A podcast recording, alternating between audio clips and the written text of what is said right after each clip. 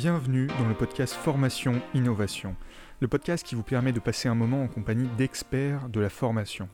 Chaque semaine, je m'efforce d'inviter une personne remarquable avec qui j'échange sur ses méthodes, ses outils et sa vision de la formation. L'objectif de ces conversations est de montrer que l'on peut former autrement et, avec un peu de chance, vous inspirer à appliquer leurs conseils dans vos formations. Si vous appréciez cet épisode, n'oubliez pas de donner 5 étoiles sur Apple Podcast. Je lis tous les commentaires et c'est ce qui permet au podcast de continuer à exister.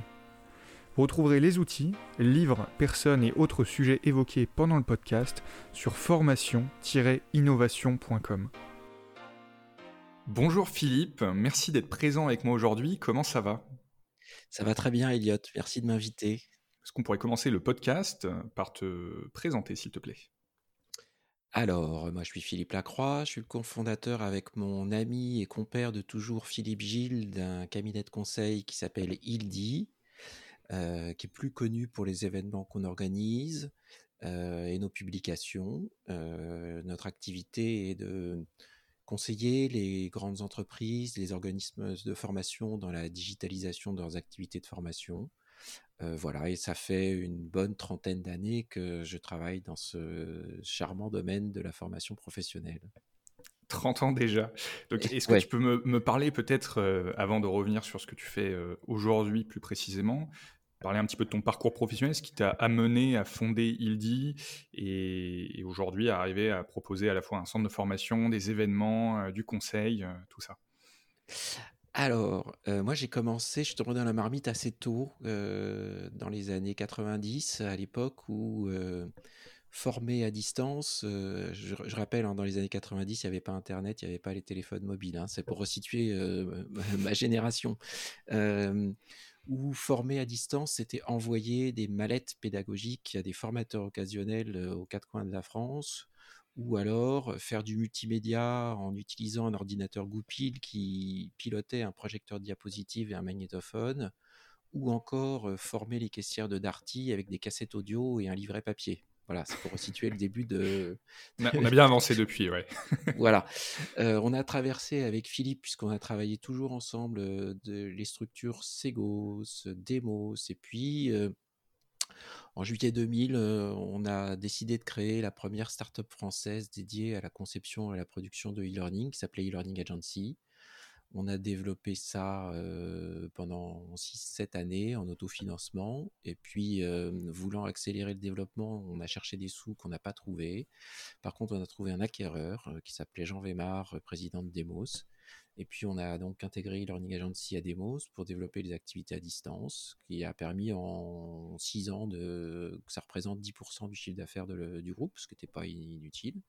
Puis, une fois qu'on a fini de faire ce tour euh, de, euh, de la formation professionnelle dans une grande structure, on a décidé de mettre à profit notre expérience au sein d'un petit cabinet, IDI, euh, où on s'amuse bien à faire diverses choses que tu as évoquées. Voilà. Et qu'est-ce que tu as gardé de cette expérience dans un, grand groupe, je vais dire, parce que bon, si tu as bien développé l'activité et ça représentait que, entre guillemets, 10% du chiffre d'affaires, c'est que ça devait être assez gros déjà, même à l'époque. Euh, qu'est-ce que tu as gardé de, cette expérience et qu'est-ce que tu n'as peut-être pas gardé, justement? Alors, ce que j'ai gardé de cette expérience, c'est que développer des, gros programmes de formation ou, des grandes équipes, bah, ça nécessite des moyens. Qu'apporte un grand groupe et moyen qui aujourd'hui peut se trouver en levée de fonds, mais à ce moment-là, on perd un petit peu d'autonomie et je parle même pas du côté patrimonial, mais on perd un peu d'autonomie dans les décisions. Donc ça nécessite des moyens et quand on arrive à convaincre une direction d'un grand groupe, ben, on les obtient.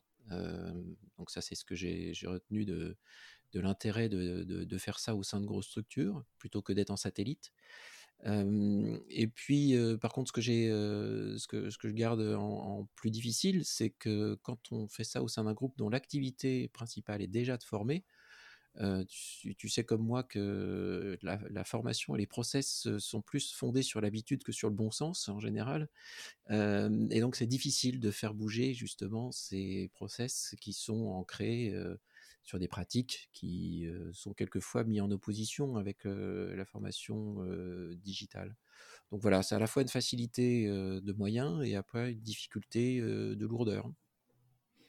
Est-ce que tu, tu, saurais me dire ce que veut dire avoir des ressources? À quel moment on peut se dire j'ai suffisamment de ressources pour faire quelque chose de qualité? Alors avoir des ressources qui ne sont pas forcément que financières et en, nombre de, personnes de l'équipe, mais c'est un réseau, une structure, une machine marketing, des relations avec des sous-traitants, avec des consultants qui apportent de la connaissance, du savoir-faire, de la contribution, de l'énergie, et puis des, des intérêts internes sur des gens qui font pas forcément partie de la, structure dédiée à la formation digitale, des gens qui sont motivés, qui attendaient que ça. Donc voilà, c'est ça qui, qui apporte plus que ce qu'on pourrait développer en tant que structure indépendante qui est obligée d'embaucher chaque personne qu'on met à contribution, de dépenser chaque euro dont on a besoin. Voilà, c'est ça qu'une grosse structure apporte en plus. Je, comprends tout à fait. Et donc la question me, pousse à te poser la, suivante, c'est euh, maintenant que tu as une, en tout cas tu as démarré avec une plus petite structure, euh, comment tu, suggères qu'une petite structure se développe et fasse des formations de qualité avec des moyens qui sont moindres? Comment tu fais face justement à cette concurrence finalement? Alors comme dans toute euh, comme dans toute situation de la contrainte naît la créativité, donc les petites structures en général sont plus créatives que les grosses qui ont justement cette facilité des moyens. donc les petites structures pour se développer, il faut qu'elles restent, et, elles le sont en général, agiles, dynamiques, volontaires, sachant convaincre plus facilement. parce que c'est directement lié à, je vais pas dire ta survie, mais tes ambitions donc c'est ça qui donne un, petit plus aux petites structures. Après, bien évidemment, il faut consacrer une partie de son énergie à aller chercher des financements, des gros contrats qui donnent les moyens de développer des choses qu'on n'aurait pas fait en simple R&D. voilà. Mais de notre côté, la petite structure, elle a cette, cette excitation, cette énergie qu'on trouve pas forcément dans une grosse. Oui, il va peut-être y avoir un petit peu de, travail supplémentaire euh, par rapport à, une même personne, on va dire équivalente de, l'autre côté. Ok. Donc, euh, si je résume, donc avoir de la créativité, être agile, euh, finalement, c'est des, mots qu'on va retrouver dans, les startups hein, de manière générale. donc, on, est une petite boîte, on essaie de, se développer, d'être un peu inventif, innovant.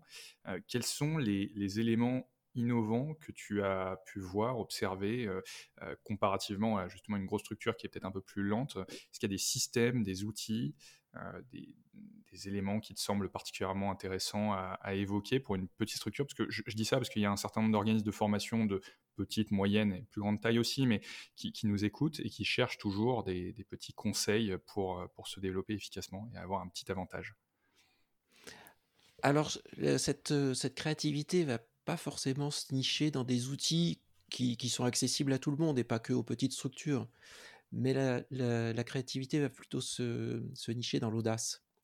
une petite structure prend aucun risque à mettre en place un niveau de dispositif, donner un rôle particulier aux formateurs qu'ils n'avaient pas avant, leur proposer des choses étonnante, euh, se lancer sur une thématique qui a été traitée d'une certaine façon et dont on envisage de traiter autrement, avoir une relation différente avec les apprenants, leur demander de jouer un nouveau rôle, d'être plus actif, d'être moins encadré, d'avoir plus de liberté, d'autonomie. Une petite structure peut se permettre ça parce que ça n'a rien de choquant. elle est là pour créer son sillon. Une grosse structure qui a déjà une image, euh, un historique, un passé, une certaine relation avec ses clients, un certain positionnement de son offre, aura beaucoup plus de mal à être audacieux euh, dans ce domaine-là. Et ça veut dire quoi être euh, audacieux chez, chez Ildi ah, Être audacieux, c'est bah, par exemple au moment du, confinement où plus rien ne se passait en présentiel, organiser les grands débats, ou bien évidemment, pour les spectateurs, c'était un événement à distance, mais on a, avec difficulté, pour respecter les contraintes sanitaires, quand même réussi à réunir un plateau d'intervenants, cinq à chaque fois, pendant une semaine, où on s'est enfin à nouveau parlé autrement qu'à travers des écrans. Il y a eu des, vraies discussions, dialogues à trois ou quatre, chose qui est assez difficile à faire quand on est en, Zoom ou, autrement. Voilà, on s'est dit non, on est confiné, mais qu'est-ce qu'on peut faire de la toute petite liberté qu'on a pour essayer de redonner, remettre un tout petit peu d'humain dans les, dans les dialogues, dans les échanges, dans les constructions? Voilà, c'est ça, c'est ça qu'on peut avoir comme audace, parce que alors que dans une grande structure, on nous aurait dit, mais non, le CSHCT, les, qu'est-ce qu'on va dire de nous? On va prendre, on va dire qu'on met les gens en danger, etc. Bon, moi, qu'on fasse la remarque en disant, ah, quand même, pendant le confinement, mettre cinq personnes dans une, même pièce, c'est un petit peu, un petit peu tricky au contraire, moi je trouve ça plaisant de dire, voilà, c'est peut-être une, pointe de jalousie que d'avoir ce genre de remarques. Bon voilà, c'est ça pour moi l'audace. Ok. Et donc tu, me parles d'événements. moi je suis très curieux de savoir comment vous êtes arrivé à, créer des événements, pourquoi, et est-ce que vous comptez continuer sur Sillon toujours plus? Qu'est-ce que ça apporte à votre activité qui à la base est de la formation? Alors nous, on fait notre activité à la base, c'est la formation, mais c'est aider les gens à faire de la formation. Hein, on forme à former, on conseille à former, pour juste recadrer ce, petit point, mais qui est un détail. Ce qui nous a poussé à ça, c'est que bah, quand on a créé Il dit, un, c'était un projet de vie, Philippe et moi, dans notre positionnement professionnel et notre investissement dans, notre activité professionnelle par rapport à personnel mais surtout, on s'est dit, quand même, en 30 ans, on a croisé quasiment tout le monde. Alors, je n'ai pas, la prétention de dire que je connais tout le monde, mais on a identifié quand même beaucoup, beaucoup d'acteurs, à la fois dans les offres, les, structures qui offrent, les, entreprises qui proposent des services, des produits, des conseils dans le domaine de la formation professionnelle, et à la fois les grandes entreprises qui en font, qui en consomment. et on se dit, ça, ça brasse pas assez. Ça brasse de temps en temps dans les salons, mais pas de la façon dont on voudrait que les gens soient réellement de façon plus intime en relation les uns avec les autres, sans brouhaha, avec un peu plus de temps. Pardon. Et donc, dès qu'on a créé Indie, on s'est dit, il faut qu'on fasse un événement un peu original. Et on a commencé par faire l'Ordinov. L'Ordinov, maintenant, c'est, on va faire la huitième année. c'est un événement, tu sais, où on fait 16 ateliers de découverte de pratiques innovantes en formation pratiques qui peuvent être des méthodes d'organisation, des principes pédagogiques, des outils, des équipements, etc. On propose chaque année 16 ateliers différents où pendant une heure et demie, on découvre un truc et on fait. À la fin de l'atelier, on ressort, on a fait quelque chose. Ça nous plaît, ça nous plaît pas, mais au moins maintenant, on a un avis objectif et tranché sur des pratiques.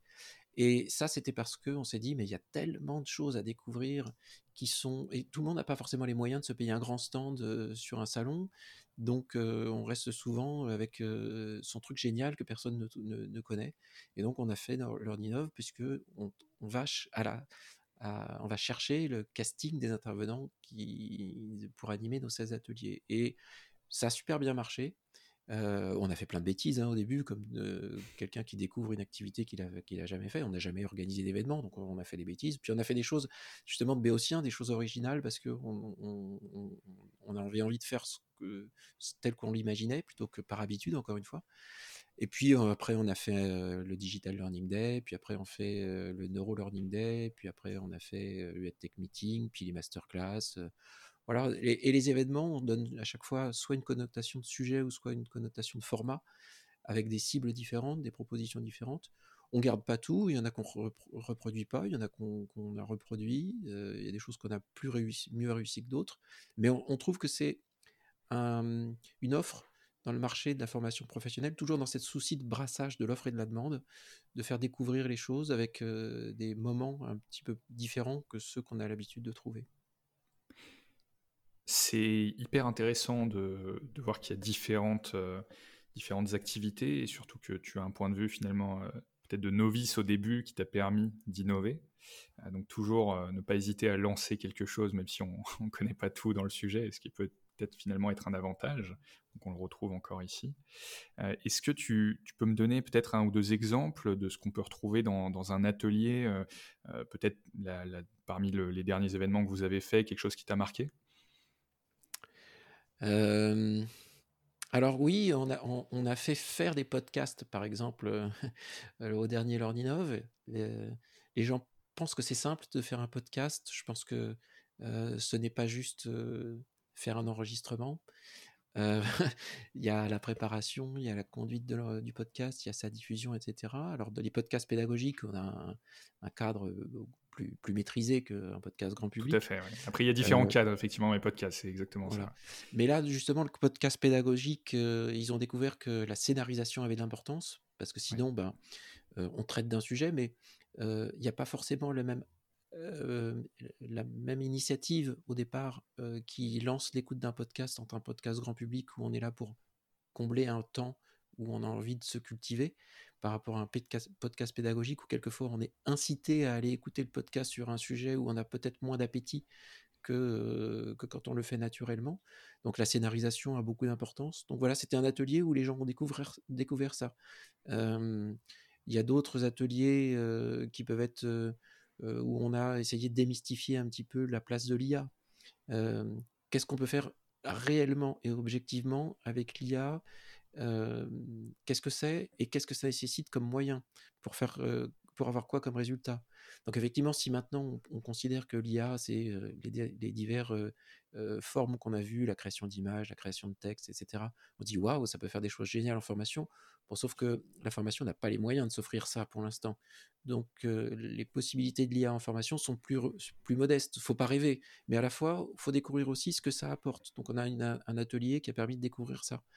Enfin voilà, c'est ça l'intérêt. Enfin, c'est ça ce qu'on ce qu'on essaie de faire dans Learning Je ne vais pas te citer le programme des 16 parce qu'on a aussi vu le slow learning. Dans un monde où on, court après le temps, qu'est-ce que c'est que de se dire on va prendre le temps de se former tranquillement? Sur peut-être des sujets importants, mais on va mettre l'ambition de contenu, de volume, on va la restreindre pour que ça soit juste un moment agréable et efficace pour les gens.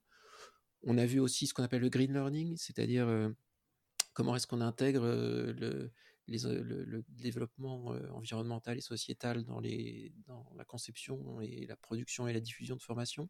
voilà, tu vois, on essaie de couvrir des sujets qui sont très divers. Alors effectivement, c'est très divers.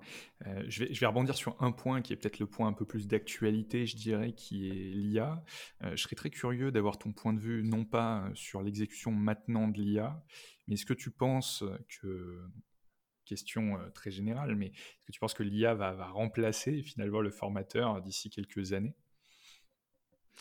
Alors non, pas du tout. Mais pour être euh, sans faire une, grande dissertation sur l'IA, euh, mais je te donnerai un, exemple très précis. Euh, j'ai co-conçu et, j'anime de temps en temps un, MOOC chez Youno qui est le MOOC, le Digital Learning pour les responsables formation. et donc, quand, quand, tu as 150 personnes qui suivent le MOOC, tu as 150 questions par jour à minimum auquel il faut répondre parce que sinon la mayonnaise ne prend pas. Tu vois, si tu n'interagis pas avec les gens qui se forment à distance, ça sert à rien d'être l'expert qui est là pour aider les gens à progresser. Donc je réponds euh, quand il y a les sessions à un grand nombre de questions qui sont souvent les mêmes. Alors c'est des réponses personnalisées parce que la formulation, le contexte, l'avancement, etc. qu'il faut prendre en compte pour répondre intelligemment à la question, euh, c'est plusieurs paramètres. mais je vais dire que ma valeur ajoutée elle est exclusivement dans le fait que je connaisse le sujet. La valeur pédagogique que je, mets, c'est-à-dire voir où en est la progression, combien de temps il a passé, est-ce qu'il a réussi avec le premier essai ou deuxième essai, les, épreuves précédentes, etc. Ça me permet juste de moduler la réponse. Tu vois, je détaille plus ou moins, je vais plus ou moins profondément, je suis plus ou moins précis, je suis plus ou moins complexe dans la réponse. Mais ma valeur ajoutée, elle est principalement de savoir quoi dire par rapport à la question, parce que la réponse, elle n'est pas complexe quand on se connaît le sujet. Mais tu vois, une IA serait tout à fait capable de faire ce travail-là, de comprendre sémantiquement la question, de comprendre les concepts du sujet qu'on traite, et de faire une réponse adaptée au contexte. Ça, je suis persuadé que l'IA pourra peut-être pas répondre automatiquement et directement à tout le monde, mais proposer des réponses à l'expert, au tuteur, peu importe comment tu l'appelles, celui qui accompagne la progression de l'apprenant, et qui va valider ou pas ou corriger à la marge les réponses proposées par une IA, et ça va grandement simplifier, voire même améliorer la qualité, parce que des fois, quand tu réponds et qu'il est 19h le soir et que tu sais que ça commence à sentir bon la soupe, tu vas euh, accélérer, tu fais des copier-coller, et forcément, tu fais un petit peu moins bien ton travail. L'IA, elle a tout son temps parce qu'elle va à la vitesse de l'éclair pour proposer des réponses qui sont adaptées. Donc si je résume, l'IA qui va plutôt être un, outil, euh, quelque chose qui va venir euh, compléter le formateur, et, d'ailleurs peut-être le créateur même de formation, parce qu'on voit aussi des, cas d'usage avec l'IA qui va permettre de créer des slides beaucoup plus rapidement, mmh. peut-être un, un outil qui va permettre d'aller plus vite, notamment, mmh. et de donner quelques idées, mais pas forcément euh, l'expert de quelqu'un qui. Enfin, toutes les informations que quelqu'un qui a 30 ans dans la formation peut avoir, euh, par exemple. Donc, euh, ok, très, très bien comme, comme point de vue. je. J'aimerais maintenant parler, alors je sais que ça commence à dater un tout petit peu, il me semble, mais le sujet est quand même d'actualité, du, du livre que tu as, tu as sorti ou auquel tu as contribué, donc euh, Neurolearning, les neurosciences au service de la formation. Euh, il est sorti donc en 2016. Moi, j'aimerais bien mmh. avoir ton point de vue euh, quelques années après.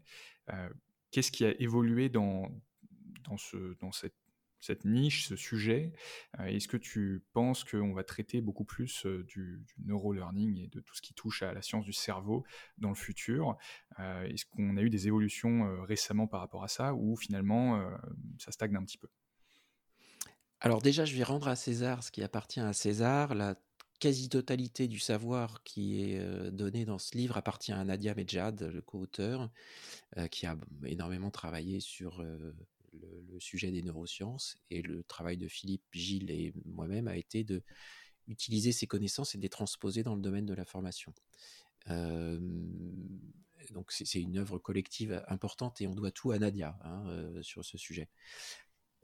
Euh, aujourd'hui, est-ce qu'il a vieilli ce livre? Un petit peu, mais comme on a pris la peine de ne pas trop rentrer dans des, des, détails qui pouvaient être sujets à controverse, je pense qu'il n'a pas trop vieilli. et entre 2016 et aujourd'hui, bien évidemment, les neurosciences ont beaucoup progressé sur plein de domaines, ont confirmé beaucoup de choses, précisé beaucoup de choses, découvert de nouveautés, pas vraiment, infirmé des, des, choses de 2016, peu. Donc, de grandes découvertes qui pourraient venir compléter, il n'y en a pas eu forcément et des études qui pourraient venir contredire ce qui était donné comme un, fait avéré. Hein, on n'a jamais dit que c'était une vérité, un fait avéré en 2016. Non plus. Alors si on devait le réécrire, on ferait des ajustements à la marge ou quand on refait une deuxième fois, on fait toujours différemment. Mais je ne pense pas que le contenu du livre soit différent et ses approches soient différentes.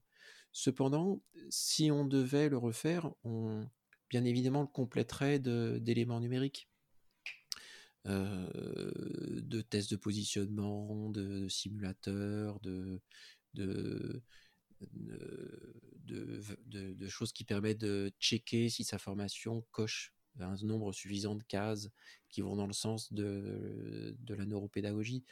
Voilà, mais pour l'instant, je trouve qu'il tient encore à peu près la route. D'accord, donc il tient encore la route. Donc finalement, c'est un champ qui, qui n'évolue que peu rapidement, mais ce qui peut peut-être être très intéressant finalement, parce que ça veut dire que tout ce qu'on va apprendre va, rester dans la durée, euh, comme de manière euh, générale d'ailleurs, tout ce qui touche euh, finalement au comportement et à l'humain. L'humain évolue finalement assez peu, donc c'est intéressant de voir que on peut se référer à, ce livre et à tout ce qui est lié à cela pour, pour essayer d'améliorer les formations. je vais changer un tout petit peu de, sujet maintenant. Est-ce que tu peux me dire, de ton point de vue, quels sont les défis tu vois pour la formation digitale dans les années à venir Est-ce que euh, le défi, ça va par exemple être de faire face à l'IA, d'accompagner l'IA, ou plutôt euh, de, savoir travailler avec ces outils? Est-ce que tu vois autre chose? Alors pour moi, les deux défis, euh, c'est de se professionnaliser.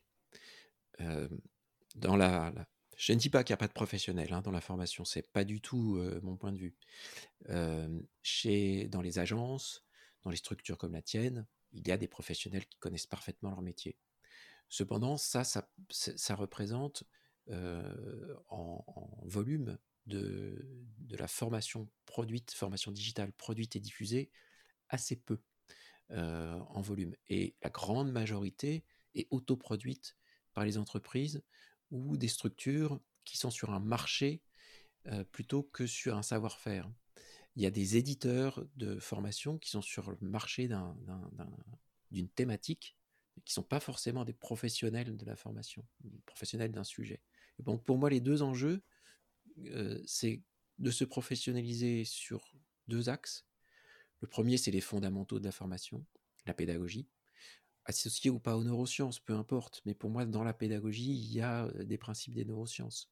On les met en avant avec ce, terme-là, mais c'est des principes pédagogiques qu'il faut utiliser. Donc il y a à se professionnaliser là-dessus.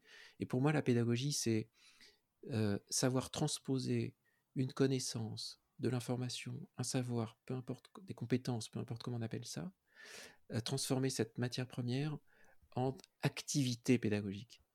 Bien souvent, aujourd'hui, on se retrouve à médiatiser, paraphraser du contenu théorique qu'on essaie de scénariser avec plus ou moins de, réussite. Souvent, on habille le contenu plutôt que de le mettre en activités pédagogiques qui font faire des choses à l'apprenant pour apprendre. Donc ça, c'est première premier enjeu, c'est de dépasser le contenu, dépasser la médiatisation pour aller vers une vraie scénarisation pédagogique. Et la deuxième chose, c'est l'aisance avec les outils digitaux. Il y a des gens qui sont devenus les rois du PowerPoint ou du Storyline, mais qui n'ont que cet outil-là à leur disposition alors qu'il y en a pléthore, et souvent plus adapté, souvent plus agile, souvent plus rapide, souvent plus efficace et parce qu'on n'a pas développé dans la sphère formation cette appétence, cette agilité avec les outils digitaux. Donc on utilise souvent peu et pas de façon efficiente les outils. Je ne dis pas sont, que ceux qui sont utilisés sont pas les bons et sont mauvais, hein, mais je dis peu et pas assez de manière efficiente une diversité d'outils. Parce qu'on va se former de plus en plus longtemps, de plus en plus souvent, sur de plus en plus de sujets. Et donc, si on varie pas les formats, si on varie pas, si on n'est pas un peu surpris par la nature de ce qui est proposé, ben on se lasse assez vite.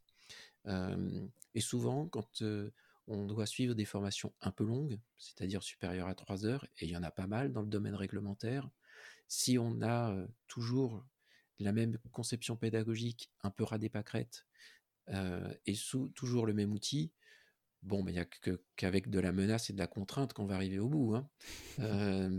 et, c'est ça les enjeux, de réussir à avoir cette même diversité et, richesse qu'on a dans le monde de l'audiovisuel. Donc c'est tout à fait accessible. Il y a des professionnels dans l'audiovisuel qui peuvent raconter des choses parfois un peu arides, un peu compliquées, de façon plaisante, en plusieurs épisodes, et quand on les met bout à bout, ça représente beaucoup d'heures voilà, il y a, ce besoin-là dans la formation. Les deux, pour moi, les deux, les deux enjeux majeurs, c'est ça, la scénarisation et l'utilisation des beaux outils avec créativité.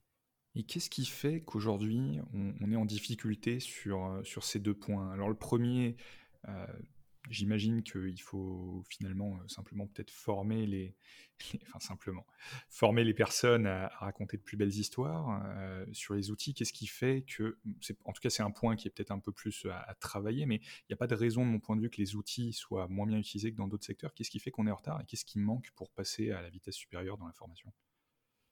La trajectoire euh, des, gens qui, œuvrent à la formation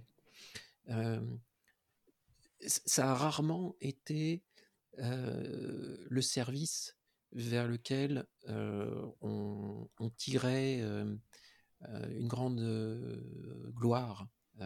et, c'est malheureux, mais tu vois, tu as beaucoup de gens qui sont attirés par le marketing ou la communication, qui feraient d'excellents pédagogues et qui sont hyper agiles et à l'aise avec les outils digitaux. Et c'est de cette énergie-là, appétit-là, euh, compétences-là dont la formation a besoin. Euh, mais la formation, ben, on y va euh, parce que on connaît un sujet et, et, on a envie de transmettre. Alors c'est hyper louable et c'est déjà énorme comme, comme énergie et comme intention.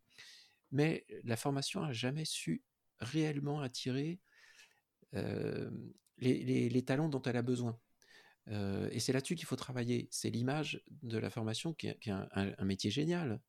Former les gens, transmettre son savoir, aider les autres à, progresser, à grandir, à s'épanouir, à se diversifier, à, étendre leur, terrain de jeu opérationnel, c'est génial.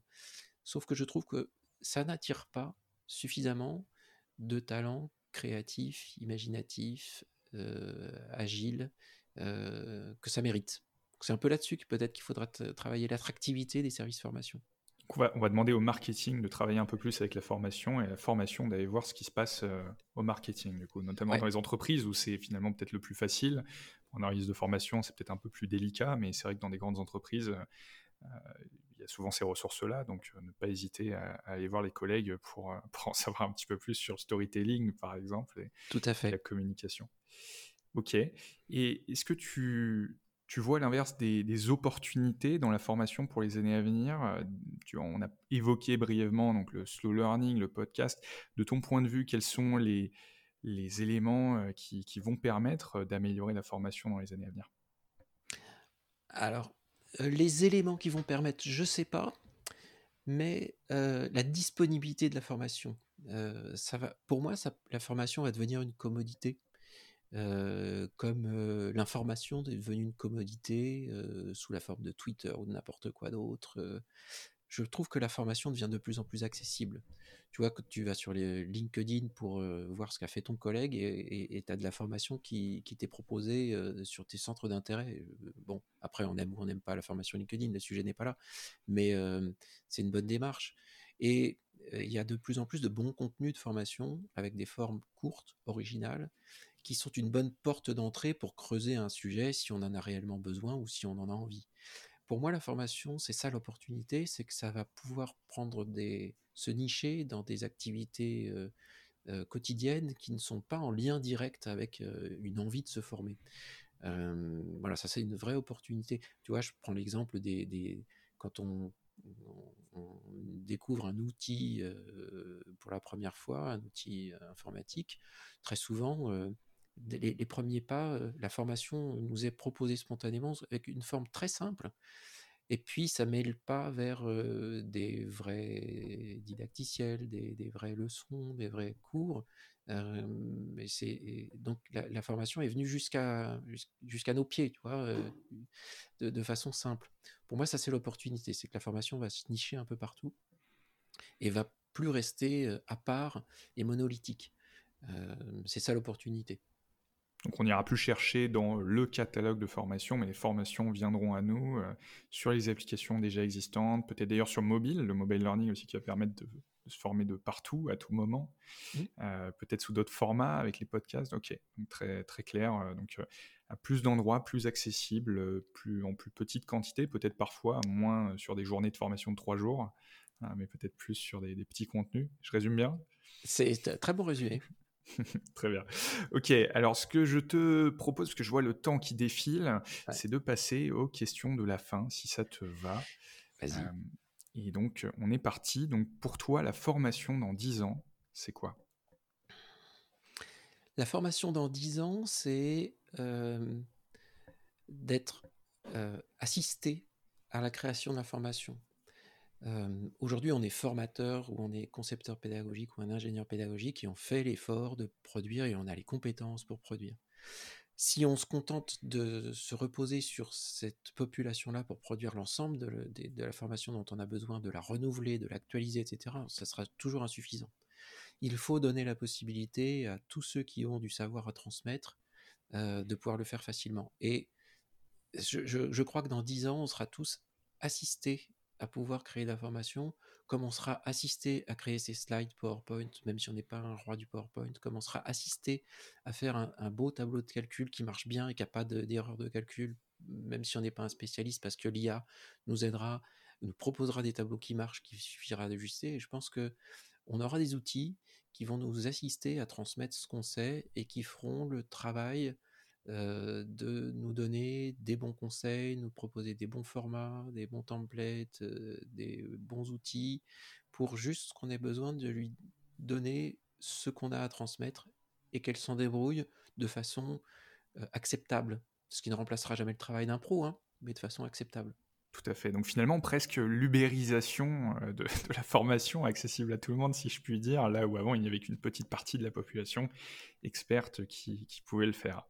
Oui. Ok. Est-ce qu'il euh, il y a une personne que tu suis en particulier ou que tu recommandes de suivre dans l'univers de la formation? Ouais, c'est euh, Denis Christol. Euh, alors des fois, il faut s'accrocher parce que Denis, il a une pensée complexe et il jargonne pas mal. J'adore, hein, j'aime beaucoup.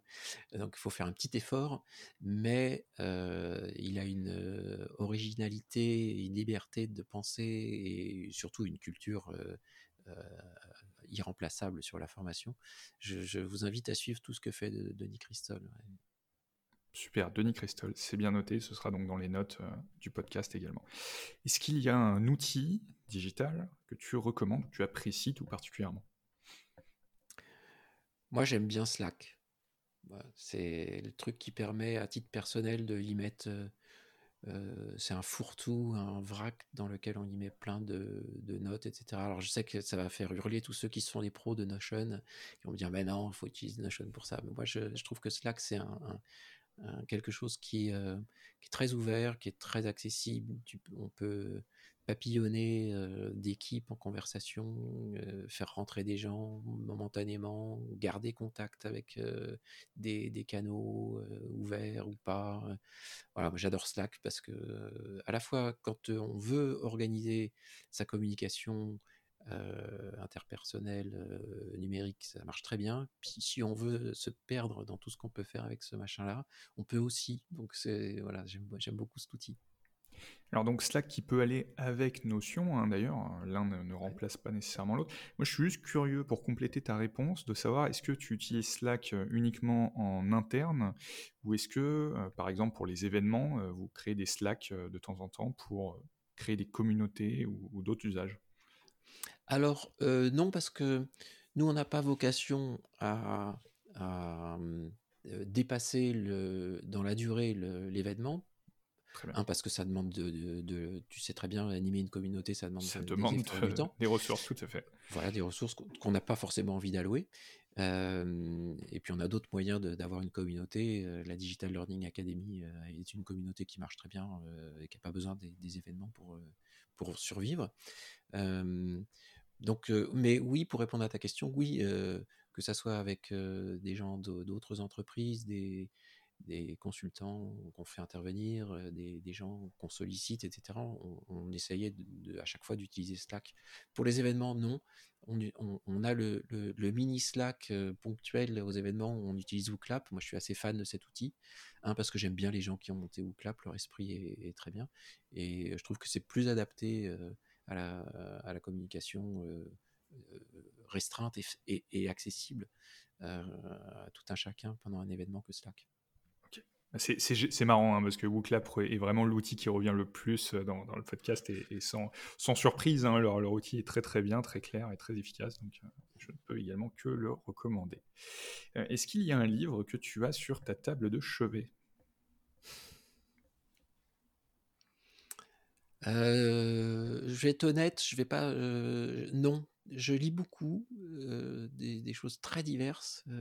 ma liseuse est pleine de livres que j'ai pour tous terminés, mais j'ai pas mon livre de chevet de référence à te citer, qui, vers lequel je reviens avec tendresse à chaque fois.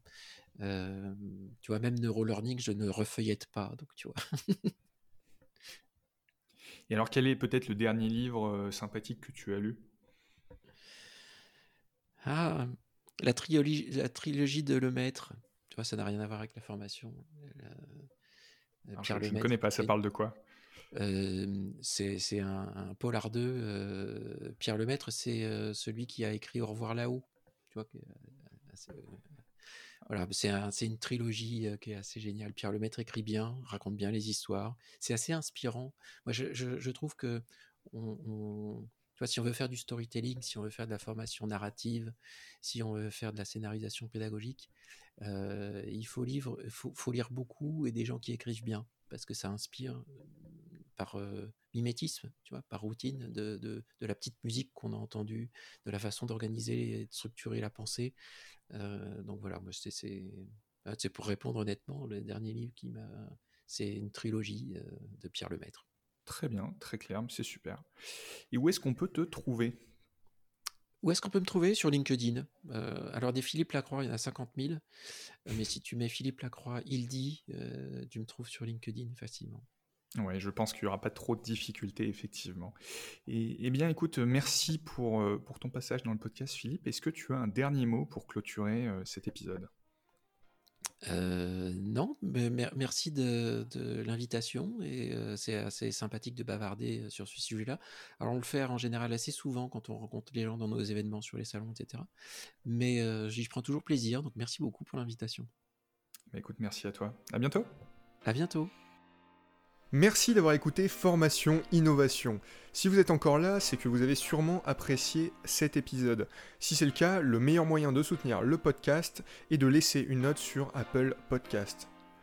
Afin de retrouver les sujets évoqués pendant cet échange et de ne rater aucun épisode, rendez-vous sur formation-innovation.com. En attendant le prochain épisode, prenez soin de vous et bonne formation.